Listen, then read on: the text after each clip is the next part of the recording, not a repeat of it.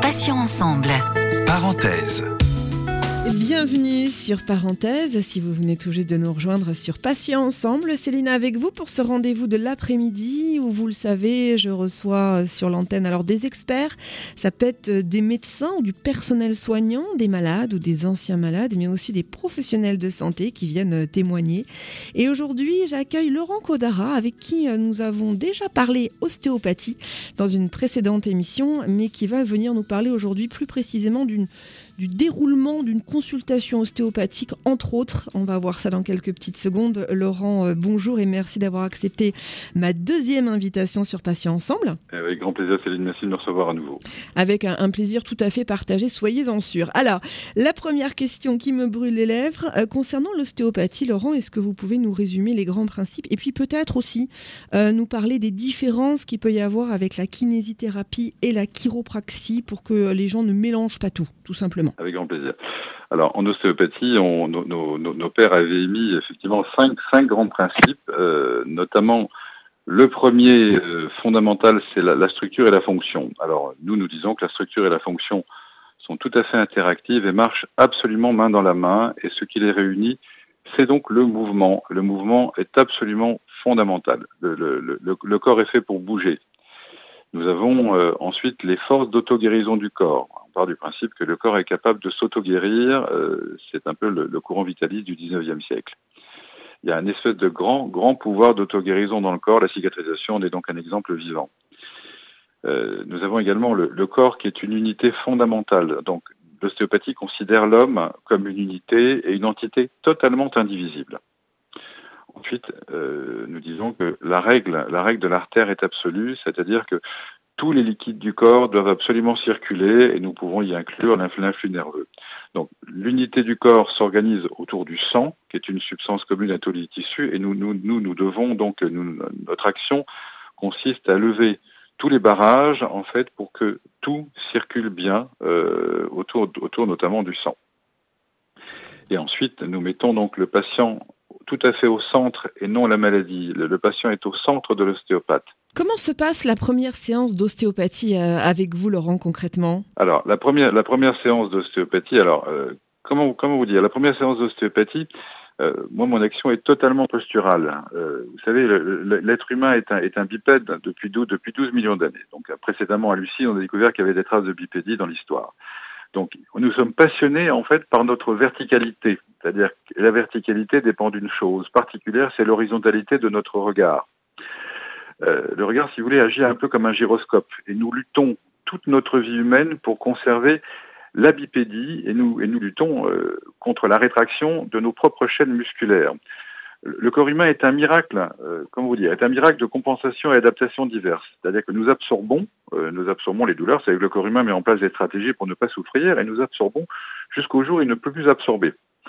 Euh, que, que, se passe-t-il? Euh, Nous avons un, nous avons un choc émotionnel, pardonnez-moi, nous avons un choc émotionnel, nous avons un traumatisme, ou nous avons, si vous voulez, des empilements de facteurs, euh, où le terrain est préparé en amont. Et la douleur survient, euh, dans ce cas-là, asymptomatique, sur d'ailleurs cet empilement de facteurs. On se lève un matin, on a mal, on ne sait pas, on sait pas pourquoi. Euh, quelle que soit donc la position de notre record, on fait tout pour conserver donc le regard horizontal. Par exemple, quand vous êtes euh, quand vous êtes effectivement euh, sur sur un canapé, regardez la télévision, quelle que soit la position de votre corps, vous regardez droit. En fait, et notre action donc est fondamentalement de remettre la posture en place, c'est-à-dire de conserver le corps droit, c'est-à-dire la ligne des épaules, la ligne des hanches, parce que la posture a un impact très direct sur la physiologie en général. Quand on règle la, posture humaine, on règle toute une série de problèmes, notamment des problèmes de constipation. Je pourrais vous en citer euh, un certain nombre comme cela. Et ensuite, on prend le temps. Euh, vous savez, on considère que le, la, séance ostéopathique, c'est un, c'est un espèce de, partenariat thérapeutique entre le, entre le patient et son, et son praticien. Alors, comment ça se passe euh, pour le patient après la consultation? Alors, après la, après la consultation, alors, après la consultation, comment vous dire, il y a une, euh, alors on peut déjà parler d'une espèce de sensation, on a une sensation de fatigue et de déséquilibre. Généralement, les, les, les, patients qui sortent de mon cabinet dorment très bien la nuit qui précède, la, qui suit, qui suit pendant la séance. Donc on a une sensation de fatigue. On a une, on a l'impression, si vous voulez, d'être légèrement décalé, une sensation un peu de déséquilibre. C'est le travail postural, si vous voulez. Le corps doit s'adapter en fait à la nouvelle donne qu'on lui propose. quand ça fait de très longues années qu'une hanche est haute ou qu'une épaule est basse, tout d'un coup, euh, il y a quelqu'un qui dit au corps non, c'est pas comme ça que ça doit être, c'est maintenant comme ça, donc on rééquilibre. Effectivement, il y a une, euh, il y a une sensation qui, qui, est curieuse et le corps a besoin de temps en fait pour retrouver la nouvelle place qu'on lui propose. Il peut y avoir le lendemain un effet rebond, c'est-à-dire des petites douleurs qui, reviennent, parce que agir sur la structure n'est jamais neutre. Et sous trois jours, si vous voulez, ça rentre un peu dans l'ordre. Donc moi, je conseille toujours à mes patients de ne pas faire de sport, de ne pas euh, piétiner, de ne pas avoir de station debout prolongée, surtout de ne pas soulever de charge. Euh, qu'est-ce qu'on peut autoriser? On autorise évidemment la marche, les étirements très légers et le, et le, yoga donc encore plus léger, par exemple. Parce que ça risquerait vraisemblablement euh, bah d'altérer en fait tous les effets positifs de la séance, c'est ça? C'est exactement ça. C'est-à-dire qu'il faut, il faut autant, le, il faut encore une fois autant laisser, laisser au corps le temps de, le temps de s'adapter et surtout effectivement, les patients qui pratiqueraient une activité sportive le lendemain risquaient de remettre en cause effectivement les bienfaits de la séance. Oui, tout à fait. Alors Laurent, euh, que dire de la notion de révision et de prévention, euh, autrement dit le, le suivi en fait hein? Euh, vous savez, le, le, corps humain est une, est une mécanique complexe, mais une mécanique quand même. Et une mécanique, une mécanique, une mécanique humaine, même une mécanique, une biomécanique sans s'entretien. Donc en fait, après qu'on ait traité en première intention la douleur aiguë ou les, ou les résultats d'une douleur chronique, moi je propose toujours une séance de consolidation un mois après, et ensuite des séances préventives tous les 4 à 6 mois pour effectivement entretenir et réviser euh, cette mécanique humaine qui est la nôtre. Vous savez, comme disent les, comme disent les hindous en, en Ayurveda, le, le, corps humain est une, le, il faut entretenir, si vous voulez, cette merveilleuse mécanique qui est, qui est, qui est la nôtre pour qu'elle nous emmène le plus loin possible et sans avec le minimum de douleur possible. Alors donc le, but de la prévention, c'est surtout d'éviter les retours de la douleur. Donc parfois, certains de mes patients viennent me consulter alors qu'ils n'ont pas forcément de douleur, ils sentent quelques gènes, ils sentent, si vous voulez, ils ont des impressions désagréables mais non douloureuses pour l'instant. Le but, c'est d'éviter que la douleur n'apparaisse euh, et procéder à l'entretien de la mécanique, si vous voulez, tous les 4 à 6 mois pour donner un confort absolu aux patients, puis surtout éviter les, les pathologies douloureuses lourdes et, et, incapacitantes qui nous conduisent parfois vers des arrêts de travail, vers des alitements. Donc, euh, le but de la prévention, c'est un, un, peu ça, éviter le retour de la douleur. Alors pour nos auditeurs, euh, que peut-on traiter avec l'ostéopathie et surtout, euh, quelles sont les parties du corps méconnues peut-être du grand public et que vous pouvez traiter euh, grâce à l'ostéo justement? Il y, y, a plein de choses qu'effectivement le, le, le, public ne, connaît pas ou n'appréhende pas, euh, que nous pouvons effectivement mettre en œuvre. Alors déjà, on, peut partir du haut de la mâchoire. La mâchoire est, absolument fondamentale pour la posture. Tous les muscles reliés à la mâchoire sont reliés aux clavicules, au cou, et donc à la ligne des épaules. Et la ligne des épaules doit être équilibrée avec la ligne des hanches. Alors je vous laisse imaginer euh, l'impact d'un problème d'occlusion dentaire, si vous voulez, sur la posture en général. Donc, alors, on peut effectivement d'abord traiter une mâchoire parce que son impact sur la, posture est est, fondamentale, si vous voulez. Et la mâchoire, notamment, euh, moi, ce que je signale à mes patients, c'est de, de, fait, de faire d'aller d'aller consulter leur dentiste pour voir euh, réviser réviser effectivement leurs dents et surtout prêter une attention toute particulière à son au plombage. Euh, qui sont donc euh, alors certains plombages en France on autorise encore si vous voulez les, les, les plombages métalliques et certains de ces plombages sont constitués de plomb de, de mercure et malheureusement quand on a, si vous voulez, un changement euh, dans des états de stress, des pathologies particulières ou des prises de médicaments, de la, comment dirais-je, de la, de la teneur, de la, de la composition de la salive, il peut y avoir des réactions électrolytiques avec ces, avec ces amalgames, si vous voulez, métalliques, et avoir des relargages de, de particules métalliques dans le corps humain et provoquer, si vous voulez, des espèces de, de, de phénomènes inflammatoires, de systèmes, de phénomènes inflammatoires globaux. Et on se retrouve parfois avec des longues belgies à distance qui sont dues à des, à des abcès dentaires ou à des amalgames, si vous voulez, qui sont, euh, qui sont malheureusement mal entretenus, euh, ou alors des abcès dentaires qu'on n'a pas repérés, qu'on repère avec certains panoramiques dentaires, si vous voulez, quand on a des... Ces amalgames sont situés sur une, sous une dent, on les appelle des granulomes. Ils, regardent, ils relarguent également dans l'organisme des particules inflammatoires. Donc, vous savez, la, la mâchoire, c'est fondamental. On a également, euh, comment vous dire, des, alors la constipation. La constipation est un phénomène connu, mais qui a tendance à nous, à nous, à nous, à nous handicaper lourdement. Euh, la constipation qu'on peut qu'on peut nous traiter par des par des manipulations en ostéopathie et surtout euh, en proposant aux patients un nouvel équilibre alimentaire, c'est-à-dire notamment les fameux équilibres acido-basiques parce que la constipation est une pathologie d'acidité généralement. Euh, et surtout de contrôler ses intestins et, et, et, très prudent sur la notion de porosité intestinale qui est quand même responsable de 80% de notre, de notre immunité. Euh, nous avons donc euh, également les migraines, les céphaliers qui sont liés à des tensions musculaires ou à des décompensations émotionnelles. Euh, on a également euh, les, règles douloureuses chez les femmes qui sont, euh, qui alors, malheureusement, c'est des phénomènes très courants et très handicapants, et on peut agir très efficacement en décongestionnant la, la région lombo-sacrée. Donc, on a plein de techniques très efficaces pour soulager les, les femmes qui ont des règles douloureuses. On a également des pathologies ORL euh, qui est assez mal connues. On peut travailler notamment sur, des, sur la sinusite. Euh, on a, moi, certains de mes patients ont des sinusites, des sinusites chroniques. Alors, on, intervient, si vous voulez, on peut intervenir euh, dans des manœuvres de décongestion et de, de drainage, si vous voulez, qui peuvent libérer et potentialiser une antibiothérapie, par exemple, en liaison avec le médecin ORL. Laurent, excusez-moi, euh, vous parliez de, douleurs typiquement féminines. Est-ce que pour l'endométriose, qui est quand même assez handicapant et très douloureux, est-ce que vous pouvez agir euh, et au moins essayer de soulager peut-être un petit peu la patiente? Alors oui, l'endométriose, c'est effectivement un phénomène complexe, mais alors la, la régler non, mais agir sur les syndromes douloureux, oui, oui. Euh, on peut effectivement travailler. Alors guérir l'endométriose, malheureusement non, mais soulager soulager la patiente, oui, nous pouvons. Alors on va s'intéresser peut-être à, à l'ostéopathie en entreprise. Euh, comment intervenez-vous euh, personnellement au sein de l'entreprise alors, à titre personnel, je, j'effectue des, des, des mini-conférences en entreprise euh, devant, devant des salariés euh, où je leur parle de ce qu'on appelle les TMS, qui sont ce qu'on appelle les troubles musculo-squelettiques qui sont liés donc à une activité professionnelle et à la notion de, de stress en entreprise. Alors, ce qu'on appelle les TMS, si vous voulez, la sécurité sociale les définit comme des douleurs articulaires qui sont liées à des mouvements répétitifs sur le lieu de travail et dans des conditions inadaptées. Alors par exemple, vous avez euh, toutes les pathologies qui sont liées au poste informatique. Euh, alors je pourrais vous en citer quelques-unes. D'ailleurs, les, les, postes, les postes inadaptés créent des douleurs. Alors vous avez les cervicalgies, vous avez euh, toutes les douleurs cervicales, les problèmes d'épaule euh, les problèmes, les problèmes, les problèmes d'yeux et les problèmes d'yeux malheureusement où parfois on a des gens qui ont deux écrans, qui ont deux écrans, donc qui tournent la tête à droite et de gauche, qui est, qui est extrêmement compliqué et qui déclenche des problèmes oculaires, des problèmes de cervicales, euh, des problèmes d'épaule, les problèmes de de coude lui-même. Euh, disons que moi, je conseille toujours à mes patients de travailler coude posé et en fin de compte de considérer que le poste de travail doit s'adapter à la personne et non et non le contraire. Donc en fait, le coude doit être opposé pour relâcher le système, notamment euh, les problèmes de canal carpien. Euh, vous savez, quand on pose sa main sur une souris,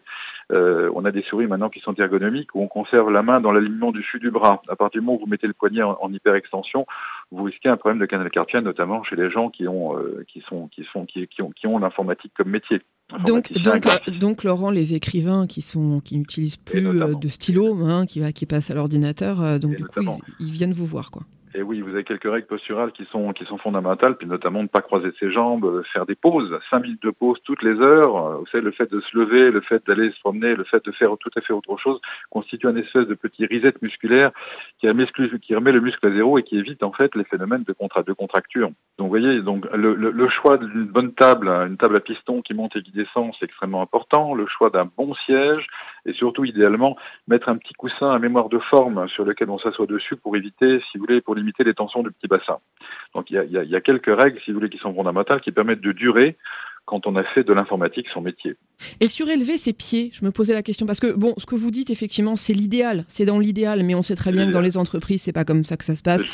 Voilà, on a souvent des fauteuils qui sont un peu défoncés, on a souvent des tables qui sont trop basses. Moi, je suis très grande, donc j'ai toujours des, des, des, tables qui sont trop basses pour moi, donc je suis toujours penchée. Est-ce que de mettre surélever ses pieds avec un petit tabouret ou un petit quelque chose qu'on met sous le sous le bureau, ça peut être bien pour la posture ou la colonne Alors, vertébrale ou pas du tout? Écoutez, si on conserve, si on conserve un angle le droit entre, entre les cuisses et le, et le, torse, oui. À partir du moment où vous êtes incliné en avant ou penché en arrière, euh, là, là, on est en dysfonction. Mais disons que le, la règle, quel que soit le, poste de travail, si vous voulez, c'est d'avoir les jambes à angle droit avec le, avec le torse et de ne pas croiser ses jambes. Si vous, si vous croisez vos jambes, vous leur dosez et donc vous, vous remettez vos cervicales en hyperextension, ce qui crée, ce qui peut créer effectivement un, un trouble dysfonctionnel. Et un coussin euh, pour les lombaires entre la chaise ah, et le dos? Oui, le coussin et à mon avis, le, coussin, si vous voulez, mais pas forcément pour caler son dos, s'asseoir dessus, en fait. Vous savez, il y a des coussins à mémoire de forme qui sont euh, qu'on qu trouve assez facilement, un oreiller à mémoire de forme, tout ce qu'il y a plus simple, un bien linéaire, d'épaisseur égale, euh, sur lequel on sur lequel on sur lequel s'assoit. Ça, effectivement, encore une fois, ça atténue toutes les tensions du petit bassin. On peut on peut d'ailleurs le conserver pour les trajets euh, qui sont un peu plus longs en voiture, notamment. Que ce soit pour le conducteur ou le passager. Alors, euh, Laurent Codara, euh, j'aimerais qu'on parle un petit peu d'ostéopathie. Est-ce que l'ostéopathie peut être utile aux femmes enceintes et aux nourrissons? Tout à fait. Euh, moi, effectivement, je, je déjà pour les déjà pour les pour les futures mamans, euh, on peut on peut dire que dès la fin de la huitième semaine, on a des modifications posturales que la future maman subit et qui sont sources de douleur. Tout le système, tout musculo-tendineux se relâche.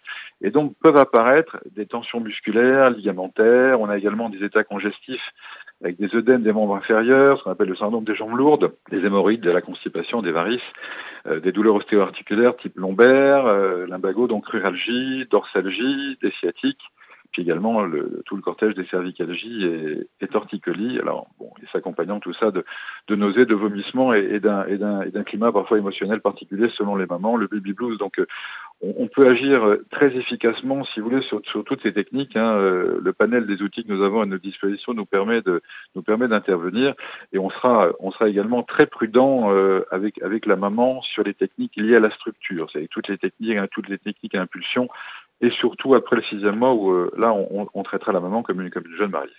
Donc on, on redoublera de, de, de, prudence et on utilisera des techniques qui sont des techniques douces. Moi, c'est celles que j'utilise dès, dès, dès, dès, les premiers mois de grossesse, des techniques fonctionnelles où on travaille sur, les, sur le tissu et pas sur la structure.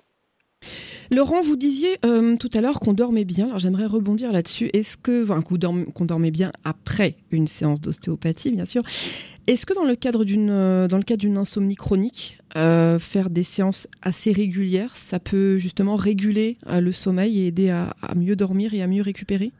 Oui, alors dans le cas d'une insomnie chronique, alors encore une fois, hein, c'est à, à, à, contrôler avec les causes, avec les causes de l'insomnie. L'insomnie, c'est comme la migraine, il y a autant de, autant de, autant de causes que de, que de patients, si vous voulez. Mais sur le principe, moi, certains de mes patients me consultent euh, pour, pour effectivement, pour effectivement l'insomnie. On a une action, si vous voulez, qui est, qui est, qui est sédative du système, du système orthosympathique. Donc on agit. Alors, le système orthosympathique, si vous voulez, c'est le système du stress. Le parasympathique, c'est le système du relâchement. Donc on activera le système parasympathique, on a un certain nombre de techniques qui nous permettent effectivement de, proposer aux patients un, un relâchement global euh, de, de l'organisme. On a quelques techniques en acupuncture qui marchent très très bien aussi. Donc oui, on peut agir sur le sommeil en activant le système du relâchement euh, et bien entendu en, en étant euh, en étant en ayant fait le tour effectivement des, causes et de la situation de du patient qui est très individuelle. Ça peut être alimentaire, ça peut il peut y avoir plein de raisons à une insomnie, mais sur le principe oui on peut on peut y travailler. C'est bon à savoir. Euh, quand on fait craquer les articulations, Laurent, qu'est-ce qui est selon vous opportun et qu'est-ce qui ne l'est pas du tout?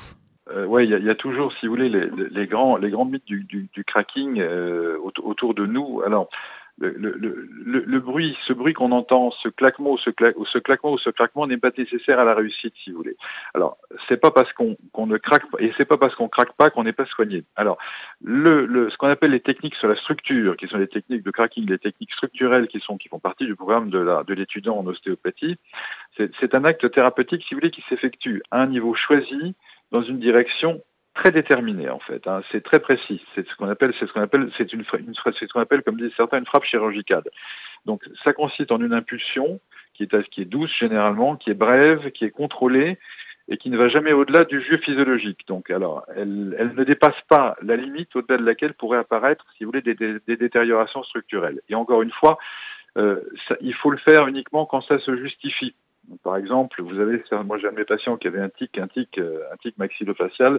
Bon, sur des techniques structurelles ciblées euh, au niveau vertébral, alors bien entendu sur présentation d'une radio, parce qu'il faut être très prudent pour les cervicales, on peut avoir des, on peut avoir des résultats fabuleux. Euh, mais encore une fois, c'est la bonne technique au bon moment, au, bon endroit. Sinon, euh, je pourrais vous faire craquer tous les os du corps sans vous guérir et en, et en, en faisant massivement décompenser. Donc, oui, c'est redoutablement efficace, mais dans des, dans des situations particulières, et à des moments particuliers. Oui, et c'est alors c'est contre-indiqué effectivement dans le cas d'une pathologie néoplasique pour éviter les phénomènes de dissémination euh, de, la, de la pathologie euh, pour les femmes enceintes évidemment, pour les bébés euh, c'est évident, pour les pour les gens qui ont effectivement notamment de l'ostéoporose, vous voyez quelqu'un une personne âgée ostéoporotique, il est évident qu'on fera aucune technique sur la structure. Qu'est-ce que vous préconisez comme activité physique pour renforcer le, le squelette? On en avait parlé dans la première émission qu'on avait ouais. faite ensemble, mais j'aimerais bien qu'on revienne un petit peu là-dessus, ça me semble très très important. Alors tout à fait. Alors écoutez, pour vous avez des, moi je, préconise déjà de là déjà beaucoup de douceur. Alors la première activité c'est la marche, euh, une demi-heure de marche par jour, euh, au moins d'un bon pas ininterrompu. D'ailleurs c'est une préconisation de l'OMS. Hein. La marche c'est fondamental pour tout. Déjà, quand vous marchez, vous activez ce qu'on appelle le péristaltisme des intestins, donc si vous voulez le mouvement des intestins, et donc ça, ça, ça déconstipe. Ensuite, la marche, au bout d'une demi-heure d'effort soutenu, c'est considéré comme du sport, donc avec toutes les belles vertus du sport qu'on lui prête. Euh, ça renforce effectivement les os, ça, ça active la respiration et donc ça fait du bien au système cardiovasculaire. Donc ça, la marche, la marche, si vous voulez, c'est le, c'est la base de tout exercice physique. Laurent, on est d'accord qu'on ne flâne pas, on fait pas les boutiques, on fait pas du lèche-vitrine, on fait de la marche rapide. Hein. Effectivement, d'un bon pas, si vous voulez, c'est-à-dire d'un, pas soutenu, ininterrompu. Non, bien entendu, c'est, on s'arrête pas au café toutes les 10 minutes, ça c'est un fait. Donc on fait, on fait au moins une demi-heure de bonne marche. Et euh, si vous voulez, l'exercice, on, considère qu'il y a un exercice constitué à la première sudation, mais on marche d'un bon pas, vous savez, comme quand vous, de, de la bonne marche rapide. Une demi-heure par jour suffit. Vous avez fait votre quota de sport. Sinon, euh, moi, je, suggère à mes patients les, de vieux, très vieilles disciplines posturales. Vous avez déjà le tai chi euh, qui est magnifique dans sa lenteur, dans l'enchaînement des mouvements. Et le tai chi, comme le qigong, comme le yoga, sont à l'origine de vieux arts anciens, de vieux arts martiaux anciens, qui sont surtout des disciplines de santé. Vous avez le Qigong postural qui est, un. Alors, il y a un travail de renforcement postural qui est, à la portée de tout le monde et qui est très facile à mettre en œuvre. Et le yoga, évidemment, euh, notamment le yoga respiratoire. Et, je, suggère. Alors, toutes ces disciplines-là doivent être pratiquées avec douceur, avec bienveillance pour soi-même. Euh, ne jamais avoir mal. D'ailleurs, un, professeur de yoga, s'il est digne de ce nom, ne vous fera jamais forcer les amplitudes. Tout le monde travaille à sa vitesse, à son rythme et, avec une progression qui lui, qui lui est propre. Donc tous ces tous ces arts-là maintenant sont des sont, sont, des sont des arts qui sont qui sont qui sont faciles à mettre en œuvre, qui sont qui sont qui sont abordables pour tout le monde et qui me paraissent tout à fait tout à fait intéressants au niveau de la posture, au niveau du renforcement. Laurent, alors personnellement, j'ai un elliptique à la maison. Oui. Alors, j'ai lu que c'était un excellent outil et je voulais avoir raison. votre confirmation de professionnel parce que moi, j'en fais une demi-heure à une heure tous les jours. J'alterne avec du vélo d'appartement ou du vélo en extérieur. Est-ce que vous me confirmez que je suis dans la bonne voie? Alors moi, l'elliptique, c'est quelque chose effectivement que je recommande à titre personnel parce que l'elliptique, c'est d'abord vous êtes debout, euh, ensuite il n'y a pas de, il a pas de mouvement, il n'y a pas, il a pas de torsion de la colonne, on est bien dans l'axe, les bras travaillent avec les jambes et vous avez donc tout un, tout un cumul de mouvements sur le buste, comme sur le bassin, comme sur les jambes, qui est extrêmement intéressant. Le fait de bouger les jambes, de marcher avec l'elliptique active le retour veineux. Sous la plante du pied, vous avez une semelle, euh, ce qu'on appelle une semelle vasculaire, qu'on appelle la semelle de Lejars, qui est quand même responsable de 30% de notre retour veineux. Euh, donc l'elliptique est un mouvement extrêmement intéressant que je, que je, que je recommande pour le renforcement musculaire, pour la circulation sanguine. Vous marchez pour l'elliptique, donc effectivement, l'activation des intestins est un, en, fait, en fait partie. Donc oui, oui, allez-y euh, le plus franchement du monde. Oui. Merci pour cette petite précision. J'avais, j'avais un doute, donc je préfère avoir l'avis quand même d'un, professionnel. Merci beaucoup. Laurent, euh, j'aimerais qu'on s'arrête quelques minutes sur la notion de somatisation. Euh, que pouvez-vous nous en dire exactement? Ah, alors la somatisation, on se pose toujours la question de pourquoi on souffre. Je, je, je, je vous dirais que l'esprit est, incroyablement puissant. Et il y a une règle chez, nous qui nous dit que toute pression psychologique engendre toujours une pression mécanique. C'est-à-dire qu'à un moment donné, euh, la pression émotionnelle est forte et il faut, il faut que ça sorte quelque part. Et, et ça sort euh, malheureusement sous plusieurs, sous plusieurs axes. Ça peut être une lombalgie, euh, l'expression j'en ai plein le dos prend tout son sens. Ça peut être des problèmes d'épaule, des problèmes articulaires, des problèmes de genoux, mais ça peut être une constipation chronique, ça peut être euh, un intestin détruit, ça peut être euh, un serrement de mâchoire. Quand on serre ses mâchoires, malheureusement, il y a un impact qui est très clair sur tout le système musculo-squelettique. Si vous voulez, on écrase ses dents. Moi, j'ai une, une de mes patientes serre tellement des dents qu'elle arrive à se fracturer les mailles des dents. La mâchoire est très puissante. Euh, vous avez tous les tous les problèmes d'eczéma, de peau qui sont à 95% du stress. Euh, si vous voulez, le lien le lien corps-esprit est incroyablement puissant et, et très mal connu. Et un choc émotionnel peut effondrer nos systèmes de défense, avoir un impact très direct sur le système immunitaire et tout ce que ça comporte. Bon, vous avez des gens qui ont des zones de fracture privilégiées, ça peut être le dos, l'épaule, le genou, mais bon, malheureusement, ça peut développer des pathologies beaucoup plus graves. Imaginez que le, le partez du principe que le stress est un et l'émotion est un effet de coup de boutoir donné en permanence à l'organisme et au bout d'un moment, malheureusement, euh, ça finit par avoir un impact sur la physiologie générale jusqu'à des pathologies auto-immunes, des pathologies effectivement beaucoup plus lourdes. Donc, euh, l'émotionnel est quelque chose de puissant et il faut, il y a plein de, il y a plein de choses que l'on peut mettre en place pour régler, pour régler les états de stress. Alors, malheureusement, les chocs émotionnels de la vie, euh, on n'y peut pas grand chose. Par contre, les états de stress permanents, oui, on peut lutter contre. Il y a plein de, il y a plein de choses extrêmement intéressantes à faire. Le yoga, le tai chi, qigong en font partie. Mais vous avez le sport en général, vous avez euh, le sauna qui est un anti-stress fabuleux, vous avez les ballons en forêt qui, les en qui ont la particularité, au-delà de, l'effet apaisant, euh, de doper des, des, globules blancs particuliers qu'on appelle les, les, lymphocytes NK. Vous avez des substances dans l'univers végétal qu'on appelle des, des phytoncides qui, qui dopent effectivement nos systèmes de défense, ces fameux lymphocytes NK qui sont des lymphocytes tueurs de cancer. Vous avez euh, la respiration. La voilà, voilà j'allais vous en parler, la cohérence cardiaque. Ah, on, est relié. La cohérence cardiaque est extrêmement intéressante qu'on peut mettre en œuvre également très facilement. Vous avez, vous avez des règles, hein, c'est ça. Vous avez 5 minutes.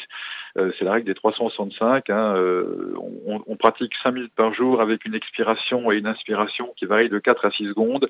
On peut le mettre en œuvre 5 minutes trois fois par jour et ensuite la cohérence cardiaque peut se mettre, peut se mettre en œuvre très facilement sur une à deux minutes si on a effectivement des, euh, si on, la vie, la vie nous réserve des surprises émotionnelles désagréables, des coups de pression avant une réunion, vous voyez, donc tous les, tous les signaux émotionnels forts. Donc la cohérence cardiaque se met en, se met en, comment dirais-je, en œuvre extrêmement facilement. Euh, vous avez euh, alors la physiothérapie dont j'en ai parlé, le sauna, le sauna qui est un qui est un merveilleux anti-stress qui euh, on s'est aperçu depuis euh, depuis dix ans maintenant on sait que le sauna protège au contraire des maladies cardiovasculaires. C'est plus vous allez au sauna, euh, moins vous souffrez effectivement de, de, maladies cardiaques dans les pays du Nord. Certaines études nous viennent de là-bas. et le sauna donc active la, la fait transpirer, donc active la, la circulation sanguine, ramène le sang à la surface et détoxifie l'organisme. Donc le sauna, allons-y euh, modérément en fonction bien entendu de notre dossier médical. Euh, nous avons euh, bah, nous avons la méditation, la méditation qui est un qui est un anti-stress fabuleux aussi. Hein. Alors tout ça c'est des choses à mettre en œuvre très facilement. Vous avez plein d'applications sur internet pour les néophytes en méditation. Euh, bon voilà, entre autres choses que l'on pourrait, que l'on pourrait citer.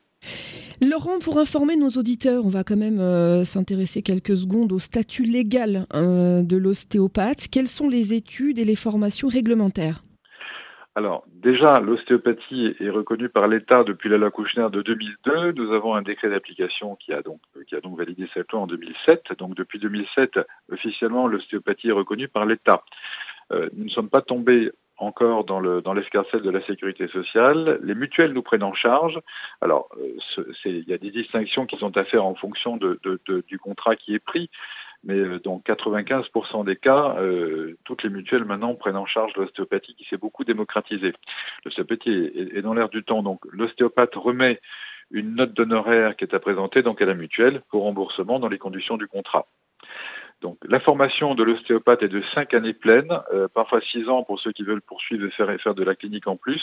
Donc on a une formation théorique d'à peu près 3400 heures sous la forme de cours magistraux, de travaux dirigés et de travaux pratiques. Et puis également vous avez la formation pratique clinique euh, qui est encadrée. Donc vous avez 1500 heures de pratique et qui inclut euh, 150 consultations complètes et validées dans la clinique intégrée de l'école toutes les écoles ont maintenant des cliniques intégrées qui permettent donc aux étudiants de, de travailler sous l'égide d'un superviseur et de recevoir des patients de l'extérieur. Concrètement, euh, comment vous joindre, Laurent, pour les personnes qui souhaiteraient bah, venir euh, vous consulter? Alors écoutez, oui, avec plaisir. Donc j'ai un, un, agenda en ligne, euh, j'ai un, un, site internet, codara.fr, qui permet donc de prendre, de prendre rendez-vous en ligne direct, directement. Euh, sinon, je, mon cabinet est dans le 17e, pas très loin de la place de Clichy. Alors, j'informe nos auditeurs que nous rajouterons hein, sur euh, notre podcast d'interview euh, votre adresse mail, Laurent. Donc, pour les personnes qui souhaiteraient vous, vous contacter ou qui auront peut-être des, des, questions subsidiaires à, à vous poser. J'en serais très heureux qu'ils n'hésitent pas à m'appeler. Bon, je suis quelqu'un qui prend le temps et on prendra le temps de se connaître et de se parler au téléphone. Eh ben, écoutez, c'est tout à votre sans, honneur. Sans, sans, hésiter. Formidable. Laurent Codara, merci euh, infiniment d'avoir accepté de participer à cette deuxième parenthèse en ce qui nous concerne. Je rappelle que vous êtes donc ostéopathe et que vous êtes venu aujourd'hui nous expliquer le déroulement d'une séance ostéopathique, mais également l'intérêt à consulter un vrai professionnel. Merci beaucoup Laurent, à bientôt. Mais c'est moi qui vous remercie d'avoir de m'avoir laissé l'opportunité de parler de mon métier. C'est un, c'est un, c'est une, c'est une grande, c'est une grande passion de jeunesse. Plaisir partagé, Laurent. Soyez-en sûr. Pour écouter ou réécouter nos émissions en podcast, eh bien c'est facile. Hein, c'est sur le site passion pluriel-ensemble.fr. Vous avez donc toutes les interviews que j'ai réalisées depuis depuis le début de cette web radio que vous pouvez partager à volonté. Euh, donc n'hésitez surtout pas. On se retrouve dès demain 9h pour Matin Soleil avec de nouveaux invités qui viendront alors nous parler de leurs associations ou encore euh, venir faire un proposer un témoignage. Et puis à 11h30, vous avez la rubrique Vous avez un message. Donc n'hésitez pas à hein, nous laisser un petit mot si vous le souhaitez. Ça se passe sur notre répondeur au 01 86 86 86 36 ou encore plus simplement par mail sur mon message passion pluriel-ensemble.fr. À 17h, on se retrouvera pour accueillir un nouvel invité dans parenthèse. Passez une très très bonne fin de journée. Moi, je vous dis à demain. Et d'ici là, comme d'habitude, prenez bien soin de vous et des vôtres. Salut. Passion ensemble. Parenthèse.